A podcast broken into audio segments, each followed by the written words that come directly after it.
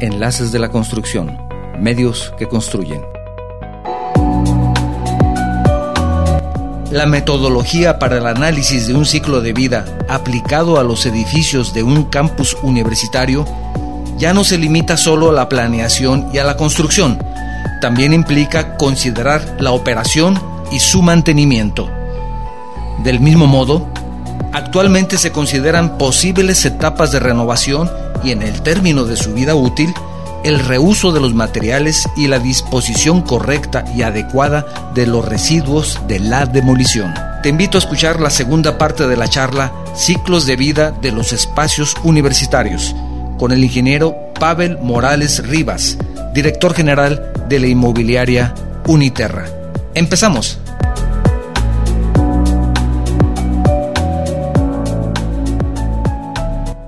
¿Qué tal? ¿Cómo estás? Muy buenas tardes. Bienvenido a un programa más de Enlaces de la Construcción. Soy tu servidor Octavio Novoa. Estamos transmitiendo de manera simultánea y en vivo desde nuestro estudio en la ciudad de Guadalajara, Jalisco, México, para todo el mundo, por medio de las plataformas de guanatosfm.net, radio por internet, Facebook Live y YouTube. Para nuestra audiencia en los Estados Unidos, quiero recordarles que también pueden escucharnos haciendo una llamada telefónica sin costo para ustedes al número 425-394-7097. Lo repito, 425-394-7097. Ustedes llaman a ese número y pueden escucharnos de manera directa y en vivo. Es una llamada sin costo para ustedes. Si lo que deseas es enviarnos un mensaje vía WhatsApp, tenemos disponible el número 3329 52 55 22. 33 29 52 55 22. Si tu mensaje es de fuera de la República Mexicana, no olvides agregar el prefijo 521. Si lo deseas y si estás utilizando la plataforma de Facebook o de YouTube para escucharnos y vernos en este momento, también puedes enviarnos un mensaje por esa vía. El amplio conocimiento de un proyecto y una correcta ejecución de las fases de construcción establece un marco que garantiza el éxito. Conocer el proceso te ayudará a tomar decisiones informadas desde la idea hasta su terminación, hasta su finalización, hasta su finiquito, como quieras llamar, de la obra. El proceso es exigente, pero una planificación adecuada permite tener una experiencia de construcción que puede ser, en este caso, gratificante, porque no siempre es así. Así es. Hay ocasiones en que el no conocer bien un proyecto y no manejar un buen proceso, pues una experiencia de construcción puede resultar no muy adecuada, por no decirlo de otra forma. Así es. Gracias por acompañarnos a este programa donde estaremos charlando la segunda parte del tema ciclos de vida de los espacios universitarios. Nos acompaña el ingeniero Pavel Morales, él es director de la inmobiliaria de la Universidad de Guadalajara, Uniterra, a quien le doy el agradecimiento por acompañarnos nuevamente para seguir charlando de este tema tan interesante que no nos alcanzó el tiempo la vez pasada. No, no, no. Este, Somos muy platicadores. Así es. Bueno, primero agradecer más bien a, ti. Y no, al contrario. Saludar a ti, a la audiencia del de programa Enlaces de la Construcción. Estamos muy contentos de estar aquí. gracias, gracias. Eh, y, sí, como el tema da para mucho, es, está interesante porque se puede seguir, nos podemos seguir extendiendo. Y a partir de ahí incluso eh, ver qué otros temas se pueden en el futuro ir desarrollando, ¿verdad? Así es. Este, recordándole a la audiencia que el primer programa fue el 23 de octubre, más o menos, hace más o menos este, un mes y diez días. Este, y que, bueno, ahí comenzamos ya a entrar en tema, ¿no? Pero vimos varios, varios este, capítulos anteriores, este, precedentes del tema de los ciclos, y casi que ni entramos al tema de ciclos, este, de, la, de, la, de, la, de vida de los espacios universitarios. Sí, empezamos conociendo generalidades de algunos espacios universitarios de la universidad. Hicimos una numeralia, por ejemplo, de, de, cuántos alumnos hay. Hablábamos de los 310 mil alumnos de la Universidad de Guadalajara, de cómo se ha triplicado casi de, en los últimos 25 26 años eh, la cantidad de espacios de superficie construida en la universidad, eh, de la red universitaria. Hablamos también de, todo lo que ha eh, pasado en, la universidad en este tiempo y, y algunas experiencias interesantes. Y también nos dio tiempo para platicar la vez pasada de este, las entidades a, niveles, a nivel federal, eh, federal, y estatal que de alguna manera han sido han, o han venido de la mano con la historia de la construcción de infraestructura educativa y de grandes personajes también que tuvieron que ver con eso, como Jaime Torres Bodet, que lo, Así es. mencionó. Acabo de comprar una, un libro de él en, la, en la Sí, fila ahora, este, eh, que- Ah, en la fila. Con muchas ganas de leerlo. Todavía alcanzan a ir a la FID. Todavía alcanzan a ir a la fila. Todavía. Hoy y mañana todavía. Así que vale la pena, hay que hacer una, hacerlo por internet para que Sí. le den un turno. Eh, está más vacía la fila, lo cual es bueno. Bueno, sí. porque primero porque estamos más tranquilos Sí, y segundo porque eh, por más que nos encanta el tema de, de que haya mucha gente y que se ve con mucha vida, ya las últimas fil, eh, las, últimas veces que había habido fil era un poco difícil hasta caminar, ¿no? Los fines Sí. de semana.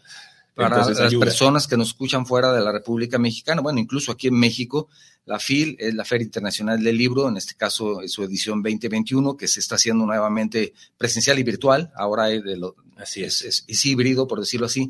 Sin embargo, el- la importancia de esto es que es la primera feria del libro a nivel internacional de habla hispana.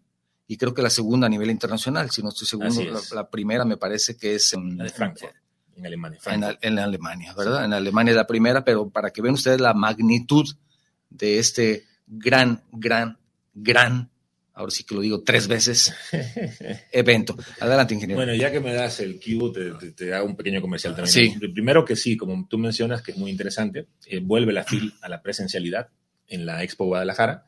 Eh, ya no, no vamos a dejar nunca la, la parte híbrida. Yo creo que la parte de, de estar teniendo cada vez más contenido en tiempo real digital ya no va a volver atrás, por suerte. Yo creo que la pandemia, una de las cosas buenas que nos dejó es que nos empujó 5 o 10 años al futuro sí, sí, sí. en el sentido del uso de las tecnologías. Entonces la FIL ahora ya es híbrida. La FIL tiene la parte presencial y la parte este, eh, digital, la parte en, en línea, que es maravillosa porque gente de todo el mundo puede Claro. participar tanto como un expositor o, en O un como- panel o como un asistente, o como ¿verdad? un asistente, así es. Así También mencionar que a partir de este año, hace apenas un par de meses, se inaugura la- el pabellón cultural en el Centro Cultural Universitario. Es un espacio de, de más de 12.000 metros cuadrados donde se está realizando FIL Niños, que es parte importantísima, vital de la, de la FIL. Entonces, la FIL normal, digamos, está en la Expo, la que es para adultos, y FIL Niños está inaugurando un nuevo eh, pabellón universitario en el Centro Cultural Universitario, entre la, al lado de la biblioteca pública, y utiliza la biblioteca pública, utiliza el pabellón nuevo de, de más de 12.000 metros cuadrados de construcción, utiliza el propio Conjunto Santander, entonces la verdad que es una fiesta. Y como bien mencionas, y vale la pena el comentario, eh, no es una feria nada más del libro, no es nada más la segunda feria más importante del libro del mundo, después de la de Frankfurt en cantidad de, de visitantes, pero que hacia el público probablemente es la más importante, sino que es un gran evento cultural y me animaría a decir que es el mayor evento cultural de México anualmente. Es Y, la- y- la y conf- además abierto a todas las voces. totalmente. No se dejen engañar Así es. por así es. algunas voces que dicen que es partidario, que no solamente, y nos estamos saliendo del tema otra vez, Sí. pero aguas, no se dejen engañar, porque hemos tenido visitantes, y me incluyo, porque soy de Guadalajara, no pertenezco a la FIL, pero sí digo visitantes por pertenecer a esta ciudad, de diferentes voces, Sí. donde ahí han tenido la oportunidad de dar su opinión. Así es.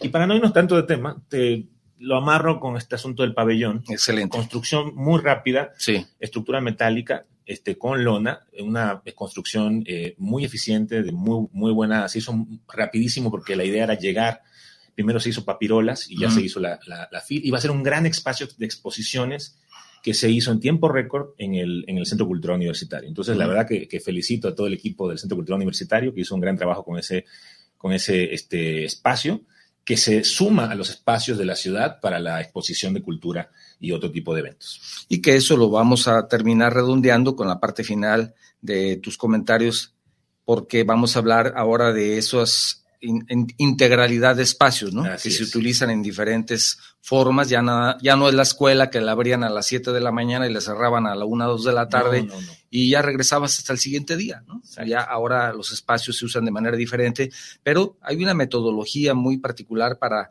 el análisis del ciclo de vida, en este caso aplicado a los centros universitarios. ¿Podemos hablar al respecto? Claro que sí. Bueno, primero que mencionar que espacios universitarios lo dejamos un poco abierto, no son edificios, no son construcciones, no es infraestructura, sino que eh, tiene que ver con todo. Tiene que ver con el, el edificio, el edificio de aulas, una biblioteca, un comedor, eh, un auditorio, Eh, tiene también que ver con la propia infraestructura de un, de un centro universitario, como mencionábamos en la, en la sesión pasada, son pequeñas ciudades, estamos hablando de 30 o 50 hectáreas de, construcción en muchos casos, como el caso de Cucba o como el caso del, del nuevo Cutlajomulco, que recién empezamos con los primeros edificios de aulas. Entonces estamos hablando de una pequeña ciudad. Por eso lo ampliamos a espacios universitarios, porque el ciclo de vida se aplica a la infraestructura, se aplica a los edificios y también en muchos casos o en algunos casos se aplica a los campus universitarios completos que después de un ciclo de vida tal vez largo, 50, 100 años, comienzan a cambiar porque la ciudad cambia, comienza a, ciudad, a, cambiar lo que se necesita tener ahí, comienzan a cambiar los edificios, van como mutando, son como seres vivos a veces estos centros universitarios que van evolucionando. ¿No? Y por supuesto, vamos a, hablar un poco de lo que mencionas, que es lo que es la metodología del, del análisis de ciclo de vida, que como marco de referencia puedo mencionarte que es, una, eh, es un estándar, se puede mencionar como un estándar de ISO, ISO 1004, 1004 y ISO 14044. Eh. Entonces ya está estandarizado un poco todo el análisis de servicios o productos, o en este caso eh, o infraestructura, y todo lo que tiene que ver con desde la planeación y construcción hasta, y esto es interesante porque a veces no lo tomamos en cuenta, la disposición final, los residuos, qué pasa cuando termina el ciclo de vida, ¿no? Y es muy interesante porque esto ya ha aplicado un poco a construcción, todavía usando este marco de referencia de, ISO, eh, de estándares internacionales, eh, hablamos de que se, piensa en la construcción y hablamos desde dónde sacamos el material. ¿no? Por ejemplo, eh, la certificación LEED te premia, te da puntos adicionales para tu certificación si tú consigues los materiales en un radio alrededor de tu obra y no si los traes de China o si mm. los traes de Italia. ¿no? Eso tiene que ver con cuánto cuesta desde el punto de vista ambiental el transporte de los ah, materiales, ¿no? Eh, después de eso viene cómo, cómo hacen la manufactura, la construcción de esos propios materiales, o sea, eh, desde, la, desde la producción del cemento o de algún otro tipo de materiales, cómo cortas la madera, si de repente esos eh, procesos se van cada vez haciendo más este, sustentables o se, vienen cuidando temas ambientales. Después, por supuesto, viene la, propia, la propia construcción del edificio como el siguiente, la siguiente fase en ese proceso, de ciclo, en ese ciclo de vida. Después el uso del edificio, que es, se supone que, que por supuesto el que debe durar más tiempo, estamos hablando de que un edificio nuestro generalmente se diseña para 40, 50 años mínimo, y son eh, por eso tan robustos, porque están pensados a, muy largo plazo, ¿no? Eh, en construcciones privadas, tal vez, eh, o más chicas, el ciclo de vida tiende a ser más, más corto, de una casa o de, otro tipo de edificios, ¿no? Y después se mete en este mismo concepto el tema de qué pasa cuando demuelo un edificio, por ejemplo, ¿no? cómo reuso los materiales. Eso es interesante, cómo reciclo materiales. En algún, no sé aquí muy bien, fíjate, pero he visto, sé de algunos países donde casi casi que el que viene a demolerte la casa o el edificio te paga a ti, en vez de que tú le pagues a él. No, bueno, ojalá pudiéramos llegar a esa etapa. Aquí es al contrario, aquí pagas porque lo saquen y quién sabe dónde lo vayan a tirar. Exacto. Entonces, la gran diferencia. Ya, ya hemos hablado al tema de la disposición final de los residuos de la construcción o de demolición y es, todo un tema, es todo un tema que también se tiene que integrar a un proyecto completo. Sí. Pensar, también en eso. Así es. ¿verdad? Sobre todo porque hay toda una tendencia ahora muy importante a nivel eh, mundial de lo que es la economía circular. Exactamente. Que tiene que ver con, con, el reuso de un montón de cosas, que puede tener que ver, por ejemplo, con la elección de materiales que puedan ser reusados. Sí, y, y, LEED también en eso va. Así es. ¿Verdad? Precisamente, oye, este material se va a poder reutilizar cuando termine su ciclo de vida o no. Ahí es donde también es importante considerarlo, ¿verdad? Exactamente. Entonces, de, alguna manera, es este círculo donde se va, se hace todo este, este, este ciclo que, que, hemos descrito y que finalmente después, a la hora de la demolición, se hace un reuso de, de ciertos materiales y se hace una disposición de otros que no pueden ser reusados. Pero se entiende que cada vez puede haber más reutilización de materiales. Y también hablamos la vez pasada de la importancia de la operación y el mantenimiento, ¿verdad? Sumamente importante. ¿Por qué? Porque a veces, fíjate qué interesante ese tema con respecto a la construcción pública. La construcción pública eh, se, generalmente llegan recursos federales principalmente, pero también estatales, este, municipales, para construcción de espacios públicos, en la Universidad de Guadalajara y en varias dependencias. Sí. ¿Qué sucede? Que a veces pensamos en minimizar el costo de construcción, pero no pensamos en que a veces minimizando de más el costo de la construcción, estamos maximizando o incrementando el costo de operación y mantenimiento. Eso es sumamente crítico en el caso de la Universidad de Guadalajara. ¿Por qué? Porque eh, el recibo de la luz, el recibo del agua, lo vamos a tener que pagar 50 o 100 años. Sí. ¿No? Por ejemplo. Entonces, ¿qué tan importante la gente, el, la cantidad de pasto que pueda haber, por ejemplo, si decidimos poner paisajismo con pasto, que intentamos no hacerlo, porque desde el punto de vista de sustentabilidad, del agua. el consumo del agua es tal vez lo menos recomendable. Sí, ahora lo que se utiliza son los jardines con cactáceas y ese tipo de... Por el clima que tenemos aquí. Gravas, etcétera, ¿verdad? se puede jugar un poco con las cosas. y por, incluso con algunas partes de pasto, pero... Pero, pero ya no estos grandes planicies de pasto. Exactamente, ya, no son campos de golf. Ya no son campos de golf, por suerte. Sí. Por suerte, porque realmente ya a partir de la, de la investigación y bueno, de, del estudio de estos casos, sabemos eh, la cantidad de, de, agua y problemas que nos consume, que nos genera. O azoteas verdes que tampoco ya no se ponen pastos, sino de ese tipo, sino se ponen pastos que pueden ser más adecuados para los climas y que no, no llevan tanto riego. Así es. O vegetación endémica, por ejemplo. Así es la vegetación que por por la misma definición de ser endémica del lugar, está acostumbrado a los ciclos del agua que se dan en ese lugar, ¿no? Entonces puede sobrevivirlos. Así Entonces, de alguna manera, se juega este, mucho con esto. Entonces, lo que voy es cómo de repente eh, es importante tomar en cuenta a la hora de la planeación, el proyecto y la construcción, eh, tomar en cuenta el balance total del el costo de la construcción versus también, o tomando en cuenta el costo del mantenimiento de la operación. Esto es muy importante, porque de repente te puede subir un 10, 5%, 15% el costo de la construcción, pero te disminuye probablemente el 30% de la operación por 50 o 100 años. O sea, piénsalo desde el punto de vista financiero. No, bueno, financieramente nos, se paga y ganas. Clatú, y como, tú, dices, la Universidad de Guadalajara, que es una universidad pública, eh, yo no me canso de mencionar esto, yo estudié en la Universidad de Guadalajara y yo no pagué un centavo. Eh, acabo, acabo de tener un contacto con una universidad en Estados Unidos eh, que, estamos haciendo algunos convenios con ellos, que es la Universidad este, Estatal de Arizona, eh, eh, una universidad modelo en muchos sentidos, que es estatal. Entonces nosotros pensamos, bueno, es como nosotros. Claro. No, es otro esquema. Sí, sí, estatal, pero pagas. 10 mil dólares por, estudiante por semestre. Eso también es importante subrayar. Claro, estatal, pero pagas. No, no, no, allá no hay gratis nada. Así es. Allá no hay educación gratuita, que es parte de la crisis que tiene el sistema educativo americano que está hoy en crisis. Sí. Desde el punto de vista de las grandes eh, mayoría de la población, ¿no? Por supuesto que sí tiene universidades elite, muy caras, muy difíciles de ingresar, Harvard, MIT, eh, muchísimas de ese, estilo, por supuesto, pero que desde el punto de vista de llevar la educación a una gran cantidad de personas ha ido eh, en, franco detrimento en los últimos este, años. Esa es la realidad, en las últimas décadas. Sí, eso hay que valorarlo. Sí. Hay que valorar porque tantos profesionistas que no serían profesionistas o que están en su proceso educativo, que si no tuvieran los recursos en, bueno, lo que tú dices en Estados Unidos, no tienen el recurso, pues no llegan a ese tipo de universidades. Aquí no tienes el recurso y puedes tener acceso a ese tipo de universidades que además pues son de una gran calidad. Así es. O sea, no solamente se busca que sea gratuito, sino que en la mejora continua o dentro de ese marco de la mejora continua también implica la educación y también implica, por supuesto, a la Universidad de Guadalajara, que siempre está buscando la mejora continua también esos procesos educativos. Por supuesto. Y lo que implica esto en la movilidad social de, Así de, la, de la, sociedad jalisciense, por ejemplo. Entonces tú tienes varios, varios etapas, varios pasos que debes de considerar, que es la planeación, la construcción, la operación y mantenimiento, la terminación de la obra y su disposición en un momento dado dentro de 40, 50 años de sus materiales. Así es. Estás hablando de un ciclo... No, no, sí, claro. Es un ciclo de 50 años. Exacto, exacto. Hay que pensarlo así. Hay que pensarlo a largo plazo. Por lo que te decía, eh, alguien puede decir, pues a mí que me interesa que la universidad tenga que pagar un poquito más del uso de agua. Es dinero público. Así como fue dinero público el de la construcción, finalmente es dinero público el que se gasta en agua y, y, energía. Claro. Entonces, desde el punto de vista del dinero público y, su uso,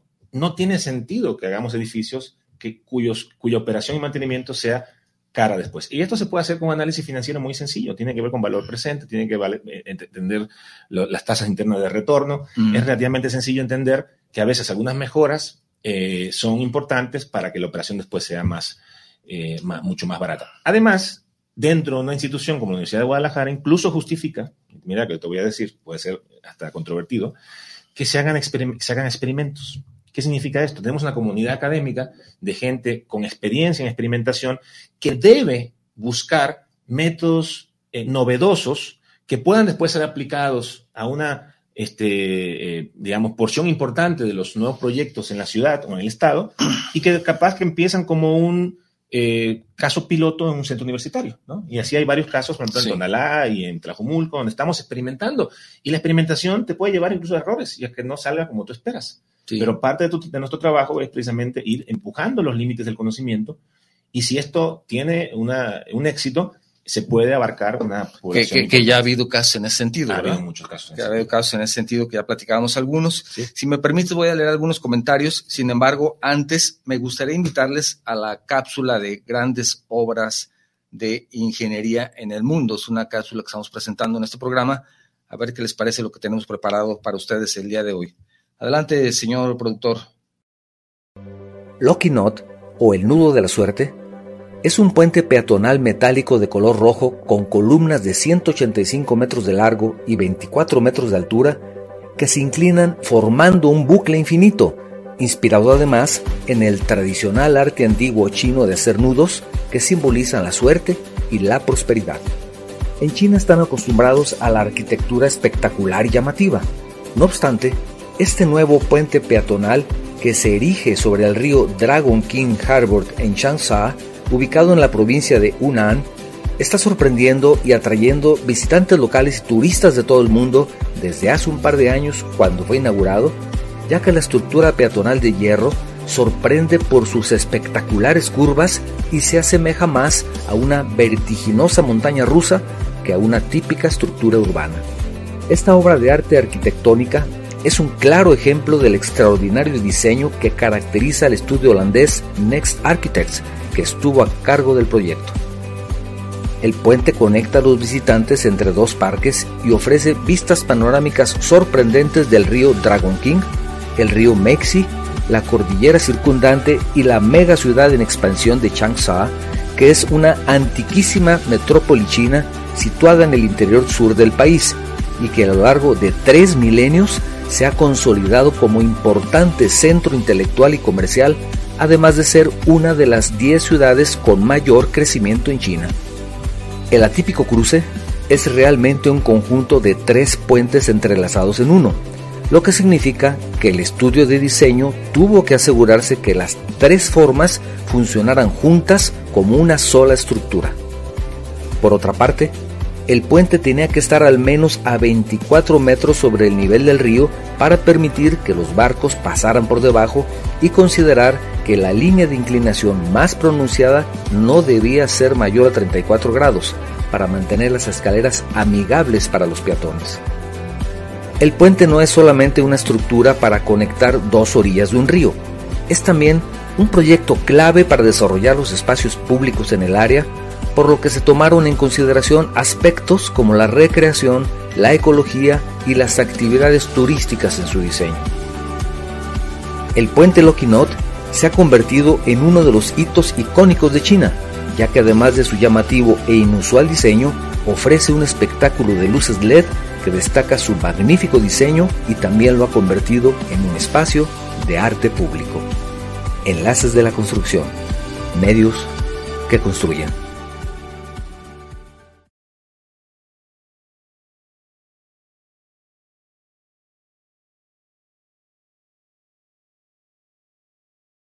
Por el breve retraso. Tenemos algunos mensajes, si me permites leerlos. tenemos mensaje de Jorge Luis Ramírez, saludos para el programa de la Ciudad de México, para Enlace de la Construcción, felicidades, gracias. Martín Gómez, saludos, los escucho en el programa desde Las Yardas, él está en California. Gracias, felicidades al ingeniero Pavel, muchísimas gracias. Manuel Padilla, saludos desde Champotón. Saludos, ingeniero Novoa. Seguimos pegados a la bocina escuchando este programón, dice. Bueno, qué bueno que les, que les gusta. También tenemos Olivier Llamas, saludos al programa, saludos al invitado, excelente tema. Te manda un saludo también el ingeniero José Antonio López Aguayo, también te manda un saludo el arquitecto Pablo Cotoñeto del Cámara Mexicana de Industria de la Construcción. Muchos saludos. Saludos al ingeniero Pavel. Y también te manda saludos el maestro Ponciabel Reyes desde Mérida, en Yucatán, así como la ingeniera Blanca Rosa Marabel el arquitecto Juan José Cardona, el ingeniero Pedro Galván. Todos ellos te mandan un saludo. Felicitaciones por el programa. Saludos afectos a todos. Y continuamos. Ahí tenemos mensaje también de Ah, eso no, ya no es para nosotros. Muy bien, de acuerdo. Entonces, continuamos ahora con el tema de, de las etapas de diseño, que también es importante hablar al respecto. Sí. Pero en este caso, universidades públicas, ¿verdad? Claro, claro. Este, eso, eso es muy, muy interesante. Primero, eh, partiendo de este eh, marco de referencia de los estándares internacionales, como mencionamos, que es muy, muy amplio porque aplica a productos, servicios y también a construcción, yo me, animaría a proponer un, modelo un poquito más simplificado aplicado a nosotros en construcción. Primero, una fase de planeación que incluye desde la conceptualización, la gestión, los estudios necesarios y el proyecto ejecutivo. Toda esa primera fase, ¿no? Después ya lo que tiene que ver propiamente con la construcción, sería la segunda, la segunda fase, que ahí podemos meter tal vez lo que es la extracción de materia prima, la fabricación de los materiales, que viene en el ciclo del, análisis ciclo de vida de ISO, ¿no? Eh, después viene una parte de operación y mantenimiento, eh, que además tiene que ver con operación y mantenimiento que es menor y es mayor, o sea, es el que das todos los días o todas las semanas o el que das eh, con toda la metodología de, mantenimiento de, infraestructura o, edificaciones. Y ya una cuarta etapa entonces de fin de vida, pero que también tiene que ver con renovación de espacio, que sucede mucho esto en la universidad, eh, reuso y demolición, o demolición, y o demolición. Nosotros somos muy reacios en la universidad a demoler. Eh, a veces deberíamos ser un poquito menos y a veces necesitamos hacerlo porque necesitamos el espacio.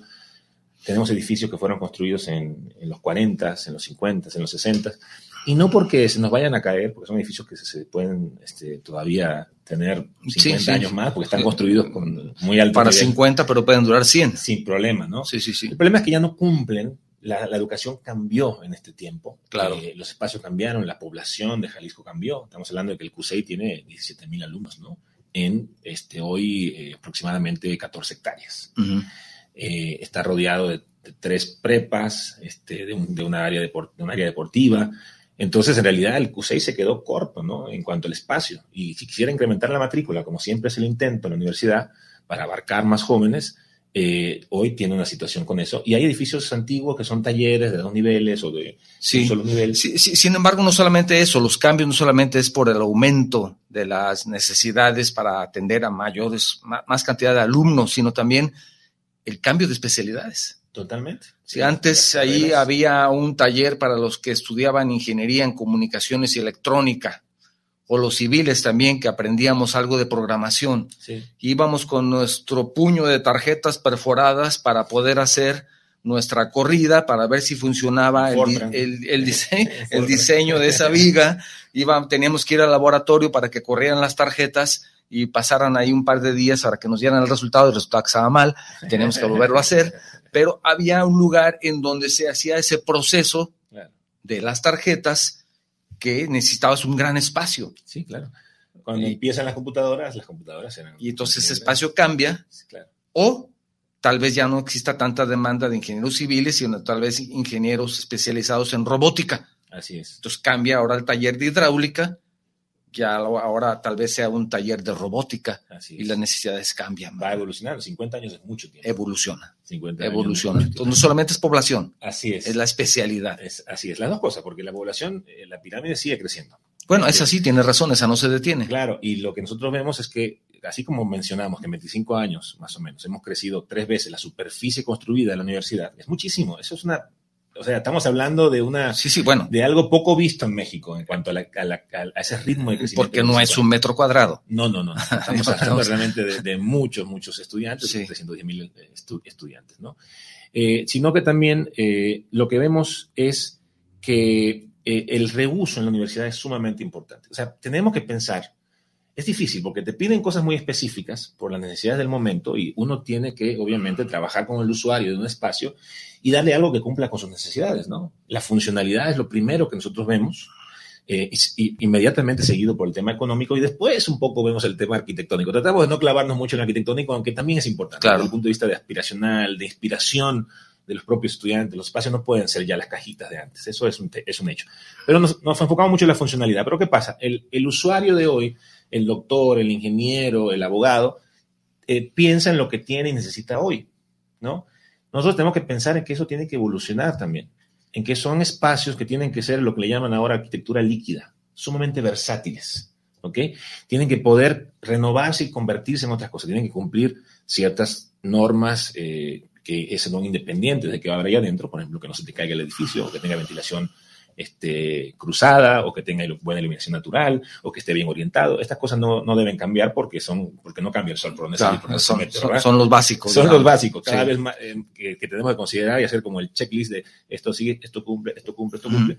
Pero la parte de la organización interna de los edificios ah, eh, cambia eh, radicalmente ¿no? durante el ciclo de vida de cada uno de esos edificios y eh, debe permitirle el diseño eso. Aun cuando en algunos casos pues tienes que meter un cierto tipo de maquinaria y necesita cierta estructura o un cierto tipo de, aulas especiales, etc. Pero la cosa es que sea lo suficientemente versátil o flexible para que pueda renovarse el uso de cada uno de esos espacios. Y eso pasa muchísimo en la, en y, y, que también se adapte a las nuevas tendencias de diseño. Así es. Así que también van cambiando. Así es. Y que van a cambiar más, supongo, ahora con resultado de la pandemia. Muy, muy importante eso porque eh, hablábamos en la sesión anterior, de octubre, de cómo estos edificios eran tan nobles, eh, se habían hecho tan bien, que eran edificios sumamente eficientes, ¿no? Eh, como que con muy, muy alta utilización del espacio, eficiente utilización, de muy, muy, muy bajo precio de construcción. Entonces, eso permitía el crecimiento eh, exponencial casi de, la infraestructura educativa de ese momento.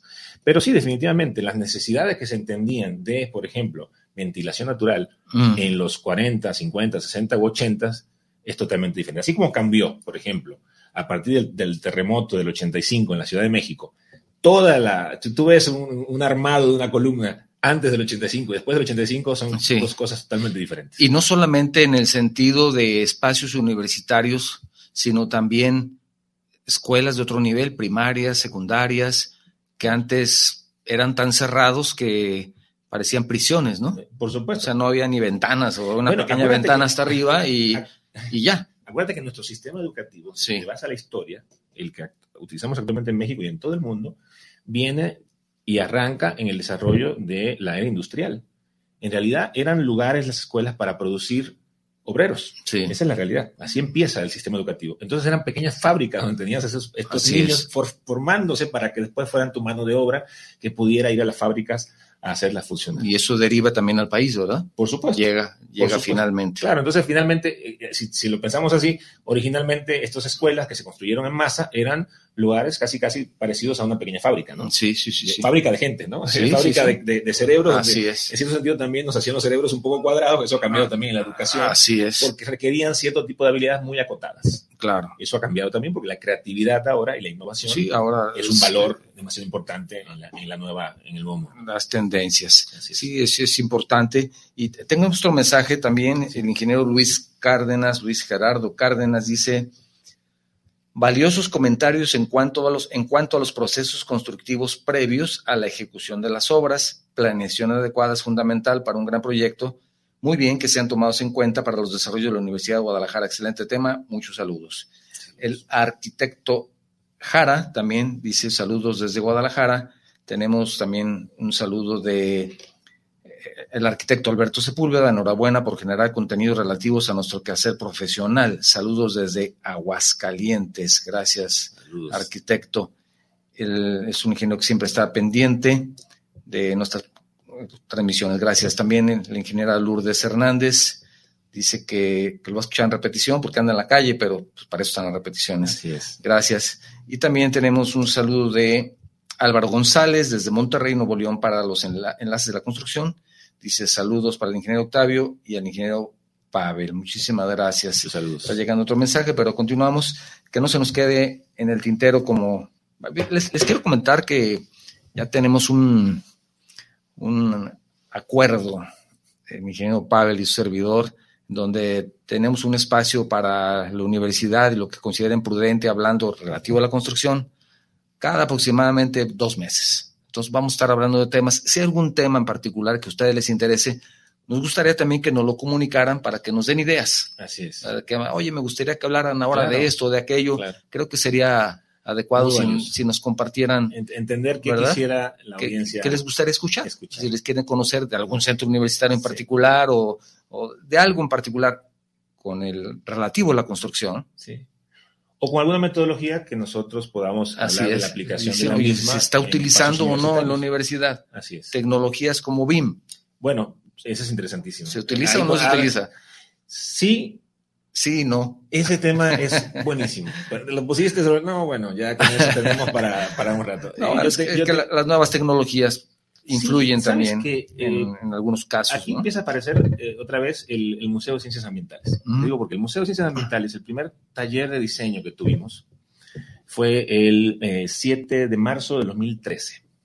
Fue, vinieron los arquitectos, una- se hizo un concurso internacional, les recuerdo. Eh, ganó un despacho de origen eh, noruego, Snogeta se llama, aunque la base de los arquitectos que trabajaban con nosotros está en, Nueva York. Vinieron este, tres personas de, de eh, vino el despacho de arquitecto socio, arquitecto ejecutivo, que es Javier Sánchez Asociados, un despacho de la Ciudad de México, que también ganó un concurso. Vinieron unas dos o tres personas también de parte de ellos. Y en total éramos 50 personas en un taller.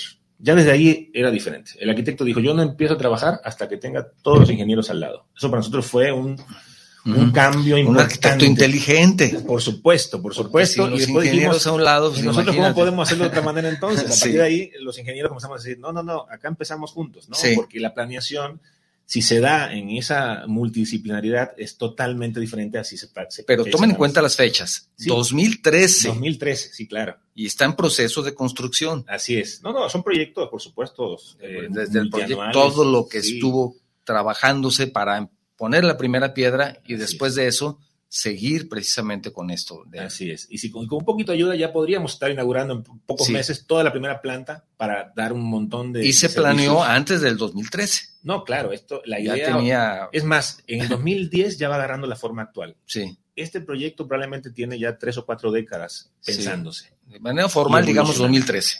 ¿no? Con En el proyecto. Ya con este proyecto, ya con es. este equipo de, de ingenieros y arquitectos, ya con este proyecto conceptual, ya con un plan maestro en 2013. 2013. Y Sí. la construcción todavía vamos ya al 80% de la parte de estructura y muy avanzados en todo lo que es la, el, el primer nivel del edificio, que quisiéramos poder inaugurar lo, lo antes posible. Pero a lo que voy es, eh, en ese momento ya comenzamos a entender cosas de metodologías diferentes, que nos ayudó el hecho de abrirnos un poco a eh, eh, arquitectos y, y- y no nada más arquitectos, ingenieros también que, que contratamos en su momento a nivel internacional. Por ejemplo, contratamos a Arup. Arup es la empresa de ingeniería más grande del mundo. Están, muy especiali- están especializados, originalmente especializados por el fundador en el tema estructural, pero abarcan todas las ingenierías. Eh, nosotros nos asesoraron en temas de iluminación, iluminación ambiental, con todas las partes de herramientas de análisis de- del sol, de los, de los ángulos, con los arquitectos. Eh, también nos ayudaron con parte acústica, o sea, en- con especialidades que eran un poco difíciles de conseguir especialistas aquí en México, que nos ayudó este ARUP también. Entonces, eso nos abrió un poco la cabeza a qué había en el mundo y comenzamos a utilizar, metodologías diferentes, entre ellas BIM, por eso menciono el tema. Comenzamos con BIM, recuerdo, BIM es el acrónimo en inglés de Building Information Modeling. Hace poco aprendí que eh, oficialmente en México se le va a llamar MIC o MIC, que es este modelo de información de la construcción.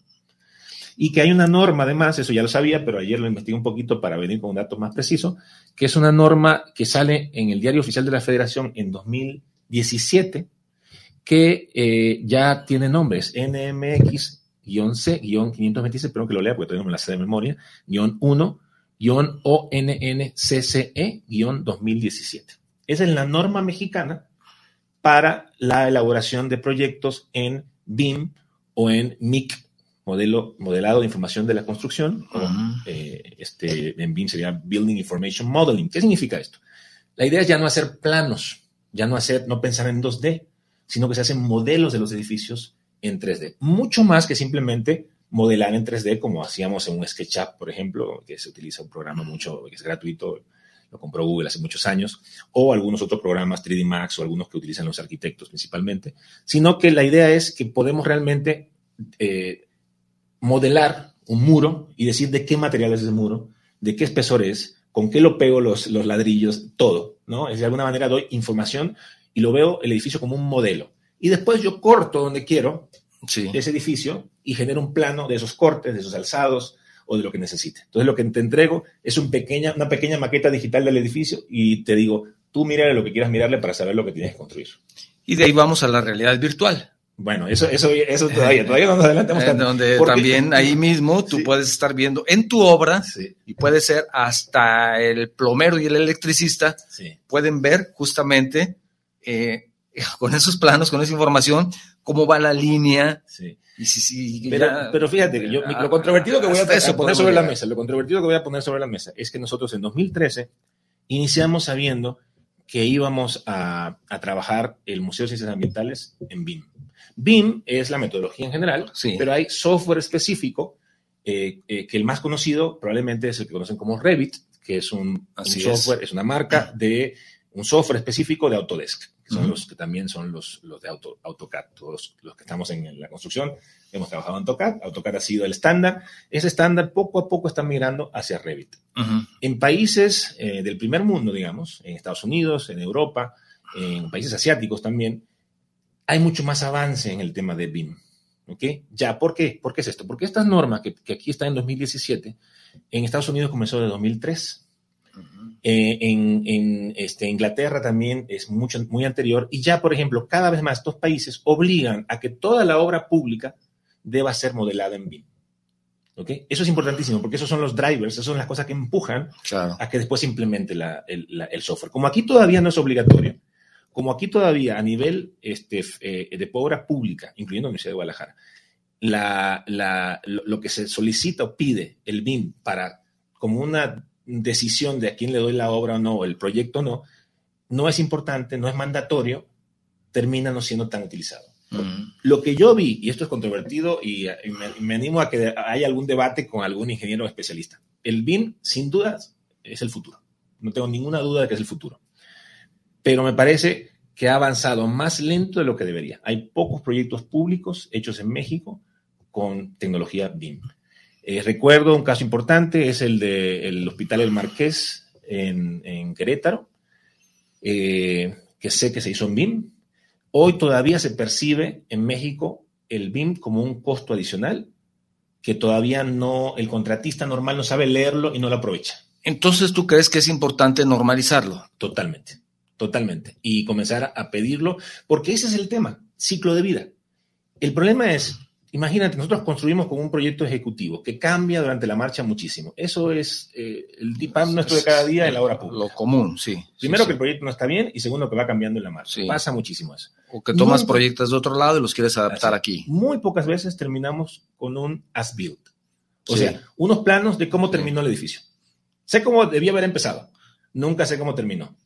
Imagínate la operación de ese edificio, donde si no sé por dónde vienen los cables eléctricos, No, si no, no, no, si no no. sé por dónde van los ductos, si no sé por dónde van eh, los registros este, hidrosanitarios, ¿no? Es. Entonces, por eso el ciclo de vida. El BIM, lo interesante es que se ata al ciclo de vida completo.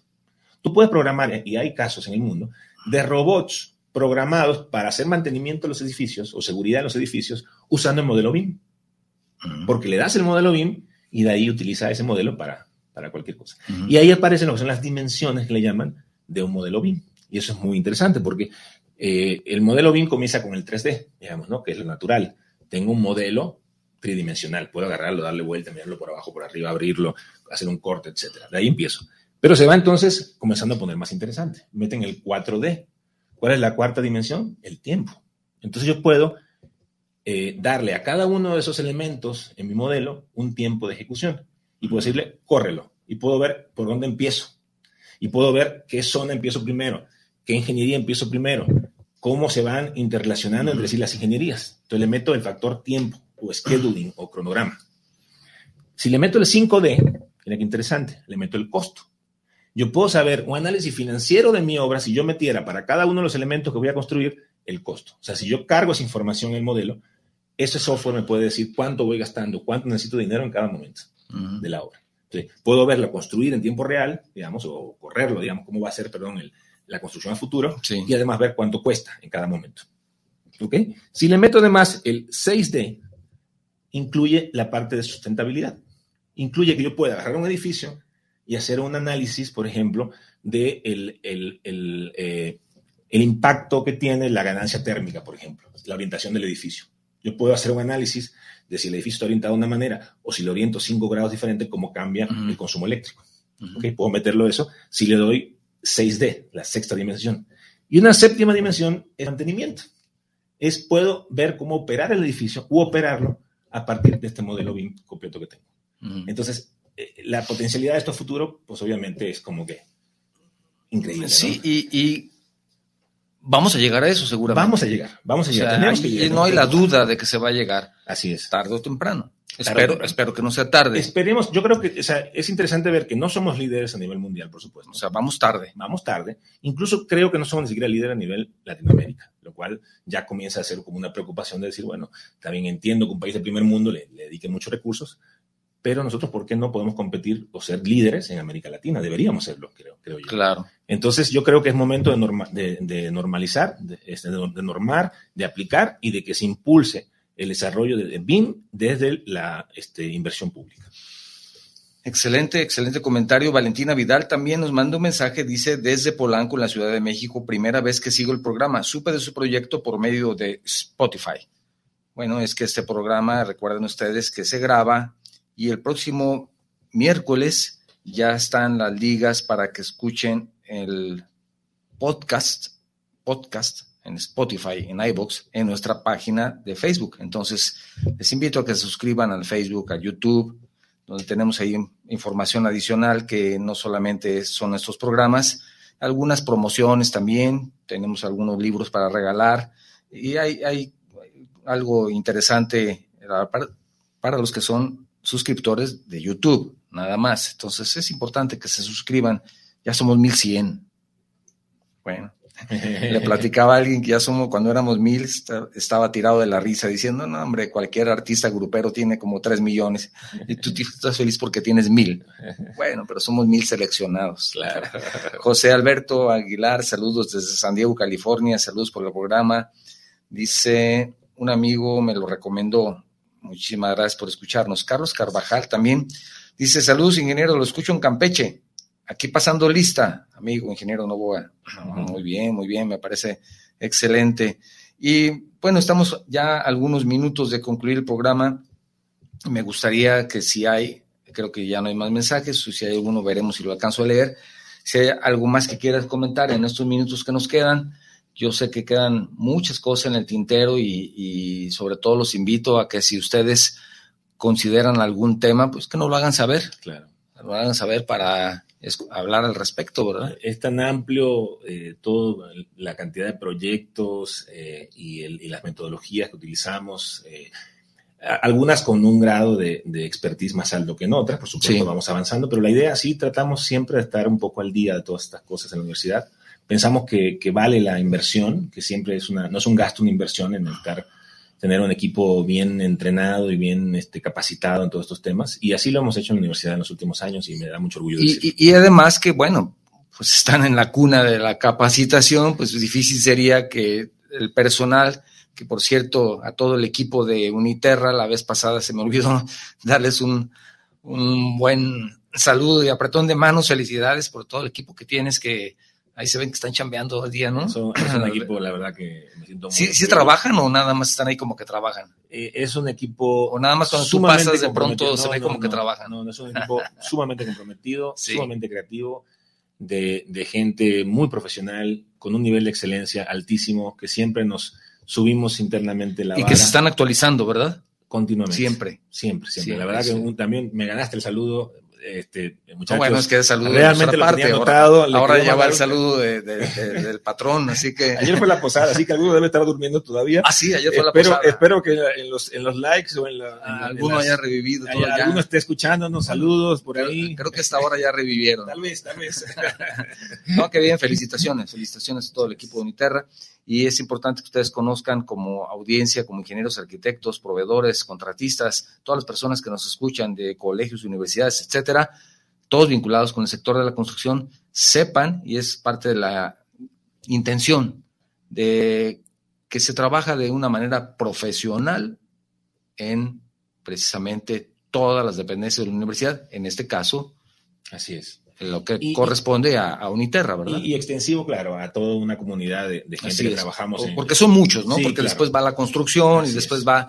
Bueno, es, es amplio. Así es. Amplio. Y, y, la idea sería que en estas sesiones pudiera venir más gente de la universidad también, que tiene muchos temas y son especialistas en, en varios temas. Así que algunos ahí que son tímidos. no, bueno, y hay, hay, la infraestructura también de salud. Sí, claro. Que tenemos pendiente lo de los hospitales civiles. Interesantísimo. Que eso deben de saber cómo se está proyectando y cómo se está trabajando en algunos de esos proyectos, pero conocerlo. Y explicar cosas que tal vez no están siendo explicadas como deberían. Nosotros conocemos el proyecto muy bien, se hizo desde Uniterra. Entonces, este, estamos, hemos estado trabajando con, con, ese tema mucho tiempo ya.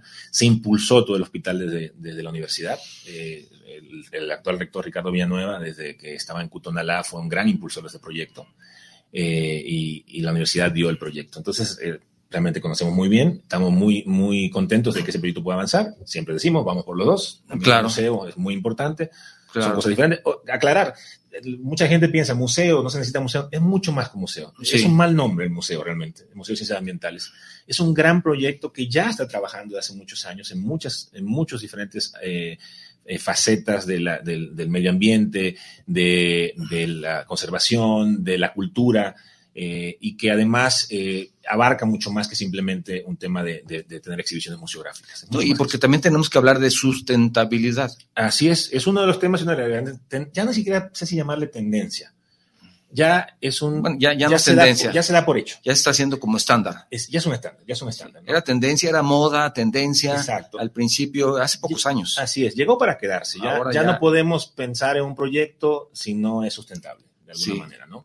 Ya pasó eso, que hubo los, los, incentivos, los estímulos, la capacitación, para que de alguna manera todos nuestros proyectos ya tuvieran esto incluido. Que, que a veces pasa, que no lo incluimos y tenemos que dar un paso atrás. ¿eh? Sí, y también tenemos el tema, si me permites agregarlo, de los centros universitarios que no están en la zona metropolitana de Guadalajara. Así es. Que Son todos los, lo que llamamos los regionales. Los regionales que han tenido también un gran desarrollo y que el único que yo conozco y de una manera muy eh, escueta es el de la costa. Así es. Bueno, que, que se ha desarrollado muchísimo. Es el, el, de los mucho. regionales hoy es el más grande, el, okay. de, la, el, de, la, el, de, el de Vallarta, Puerto Vallarta. Sí. ¿no? Eh, también el de la costa sur, que es el de, el de Autlán.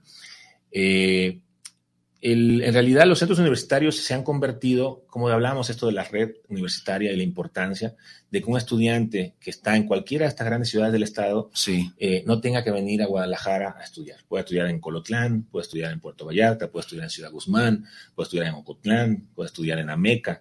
Eh, y eso nos da muchísimo orgullo. Y eso ha cambiado la, la, uh -huh. la, la, propia conformación de, esa, de esas ciudades uh -huh. intermedias. ¿no? Y la verdad que es maravilloso ver el impacto que tienen esos centros en, esos lugares y cómo eh, van capacitando para las diferentes especializaciones o, o, o, vocaciones que tienen esos lugares. Y en particular, además de los metropolitanos y estos regionales que mencionas, están estos regionales, entre comillas, interesante esto, que son los regionales metropolitanos. O sea, está Cutonalá. Cutonalá, que es regional o metropolitana? Pues está un poquito en la mitad. Es bueno, sí. Entonces es interesante porque es parte de la zona metropolitana, sí. pero se considera regional. Entonces, ¿qué pasa? Ah, se considera regional, sí. por ejemplo, de Tonalá. Claro, entonces oh. permite que tenga ahí medicina, ingeniería, derecho, arquitectura. O sea, puedo mezclar todo es multidisciplinario. Okay. Entonces ya comienzan los centros multidisciplinarios. Sí. Eh, que, más, que no son ni regionales ni, ni, metropolitanos. Lo que pasa es que los metropolitanos históricamente en la universidad eran las facultades especializadas. Entonces tengo un centro de salud, un centro de ingeniería, un centro de arquitectura, ¿no?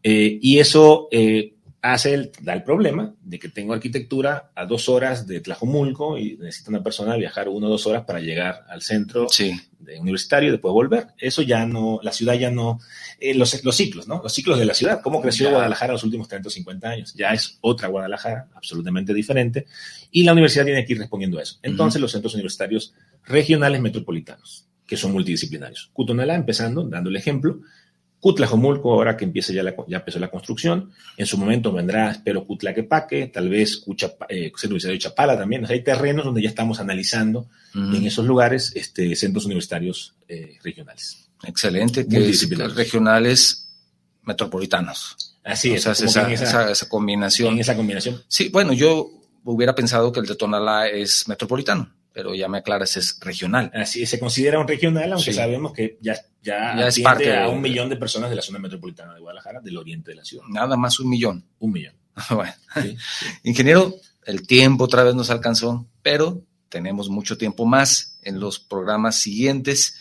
Y pues me gustaría para cerrar, si tienes algún comentario último, con todo gusto te escuchamos. Bueno, pues agradeciendo otra vez la oportunidad y, mencionando, bueno, nos quedamos ahí a medias con lo que son las nuevas tendencias de, diseño y construcción, que tal vez eso es uno de los temas que dejamos sobre la mesa para que la audiencia tal vez nos, nos sugiera eh, qué temas eh, eh, ver con más profundidad. ¿no? hablamos, por ejemplo, de tendencias de codiseño y co-creación de espacios, cómo involucrar a la comunidad en la creación de parte de estos espacios. Interesantísimo tema que es una tendencia muy fuerte en la universidad y en el mundo. Eh, campus inteligentes, Smart Campus. El CUSE acaba de hacer una actualización eh, de, su, de, su de su planeación de campus a 10, 15 años, donde lo convierte en un campus de vanguardia, inteligente. Interesante que no es nada más tecnología. Tecnología es una parte de eso, pero el tema de sustentabilidad como un principio fundamental, el tema de gobernanza, el tema de la salud de los habitantes, es importante. Eh, el tema de la, de, la, de la movilidad. Se viene, una, se viene una revolución de la movilidad en el mundo. Es increíble esto cómo va a cambiar. Tenemos varios ejemplos que hemos ido estudiando y se viene una, una revolución en la movilidad en el mundo. Muy, muy interesante. Eh, vemos también el tema de la integralidad en los centros universitarios. O sea, esto de que ya por ejemplo, en el CUSEA se nos pidió importantísimo eh, la cantidad de talleres de arte y deporte que tienen para la comunidad. O sea, ya no es nada más vas y tomas tu clase, sino es el taller de yoga, es el básquet o el fútbol. Y, que además no solamente implica a los que son alumnos. Así es. sino ahora se integra con la comunidad. Exactamente. Que eso también hay que considerarlo. Sumamente importante. La universidad no solamente es para su alumnado Así es. Si no es para la comunidad. Así es, pero con los problemas que esto presenta, por supuesto, ¿no? Ahora, en, un entorno y, por contexto de tanta inseguridad como tenemos, por supuesto. tiene que haber ciertos controles. Pero por otro lado, la universidad eh, gana muchísimo cuando la población alrededor de los centros se apropia. De Así es. O sea, eso nos, en muchos sentidos ayuda a la universidad y finalmente la universidad es del, pueblo. sí, sí, porque también cuidan. Así es, claro. también cuidan. Son los que mejores cuidan. Y la universidad bien lo acabas de decir, pues es de todos. Así es. Y de alguna manera eso, eso se transmite de esa manera también. No es de grupos, acuérdense también de eso. no se dejen llevar por la política, no es de grupos. Como, dijo, aguas con le eso. escuché al rector decir, los diputados pasan, Sí, los gobernadores van a seguir pasando. Los rectores también pasan. Dentro de tres años nos vemos. Pero en la universidad. Bueno, un poquito menos de tres años. ¿eh? Ahí tenemos. se mantiene. Así es, tenemos el poder del voto, no se les olvide. No nos vamos a meter a cuestión política, pero sí nos metemos también a cuestión política. Cuidado, ya verán ustedes, ya verán ustedes qué va a pasar. Aquí vamos a estar, espero, todavía. bueno, y temas de eh, espacios híbridos, interesantísimo sí, también lo que se viene, sí, sí, sí, O sea, ya llegó para quedarse el asunto híbrido. Así lo es. que se llama, eh, en algunos centros universitarios se llama el blended learning. O sea, ya no es decir e-learning, mira qué interesante. O sea, no es voy a aprender todo desde la casa, desde la casa que también puede darse. Sí. Pero lo que se viene es una etapa intermedia híbrida. Un poco de presencial, un poco de, eh, de... Y se aprovecha más los espacios físicos. Así es permite una optimización de los espacios. Tienes la posibilidad de que en vez de que tengas que llegar a las 7 de la mañana, ahora a lo mejor puedes llegar a la 1 y también baja la movilidad, baja todo eso. Entonces tienes diferentes oportunidades que además puedes atender era un millón, ahora puedes atender en el mismo espacio tal vez un millón doscientos, como, se, pasó en, el SEMS, en la última, en el penúltimo ingreso, donde se admitieron a todos los aspirantes por primera vez. ¿Ah, sí? Sí, porque oh, interesante. porque, muy, porque como, como era obligatorio, digamos, no teníamos la opción de presencial y era en mm. línea, pues en línea no hay limitaciones claro, en ese sentido. Claro, claro. Entonces, eso viene, eso llegó para quedarse y tal vez la pandemia nos, nos lanzó cinco o diez años hacia el futuro. Pues excelente. Bueno, seguimos aquí platicando. Vamos a hacer, así como los del programa anterior, quieren que quitemos enlaces de la construcción para ellos continuar. Nosotros queremos quitar al programa que ya debería estar en este momento. Les agradezco muchísimo. Gracias, productor, por los minutos que nos has aportado del siguiente programa. Quédense, es un programa interesante de béisbol. Si a ustedes les gusta el deporte o quieren conocer algo más de ese deporte, los invito a que escuchen el programa que continúa después de que cerremos y que es interesante Acuérdense que el béisbol ahora es el deporte oficial, por lo menos durante los próximos tres años. Entonces, ahora hay que, hay que también aprender algo de béisbol. Gracias por habernos acompañado el día de hoy. Quiero agradecer sobre todo a las personas que nos han enviado sus mensajes, recordarles preguntarles nuevamente si sabían que mujeres que viven con VIH pueden tener bebés completamente libres de virus. En el Mesón Asociación Civil esto es una realidad. Necesitamos de su ayuda. Ya son más de 500 que bebés que viven sin VIH y en este momento son más de 50 bebés que están en tratamiento y por supuesto en seguimiento se quiere que tengan el mismo resultado. ¿Cómo pueden ser parte de ese logro? Muy sencillo, busquen mesonac.org, ahí está www.mesonac.org, ahí está toda la información que necesitan para conocer, saber dónde está todo lo que hacen y cómo poder ayudar de una manera directa o, si ustedes lo desean, por nuestro medio los podemos vincular. Lo que ustedes puedan aportar es muy importante, se recibe con todo gusto, más en estos tiempos. Les han quitado todo el apoyo de gobierno. Imagínense ustedes que un niño que tiene durante sus primeros dos años de vida, además durante la etapa del embarazo de la mamá, un tratamiento para vivir el resto de su vida sin VIH, de pronto al año, por falta de dinero, se cancele ese tratamiento, es verdaderamente criminal. Necesitamos de su ayuda y cambian la vida de los niños. Por favor, todo lo que ustedes puedan aportar, bienvenido. Por supuesto, agradecer a nuestros seguidores de Facebook, nuestros escuchas de Guanatos FM, en los seguidores también en YouTube. Suscríbanse Facebook, Instagram, YouTube, todas las redes. Ahí estamos, enlaces de la construcción. Les agradezco muchísimo. Gracias, ingeniero, por habernos acompañado el día de hoy nuevamente. Estamos aquí al pendiente de los nuevos temas que vamos a, tratar en el futuro. Gracias a todos ustedes. Esto fue Enlaces de la Construcción, medios que construyen. Gracias. Nos vemos. Esto fue Enlaces de la Construcción, medios que construyen.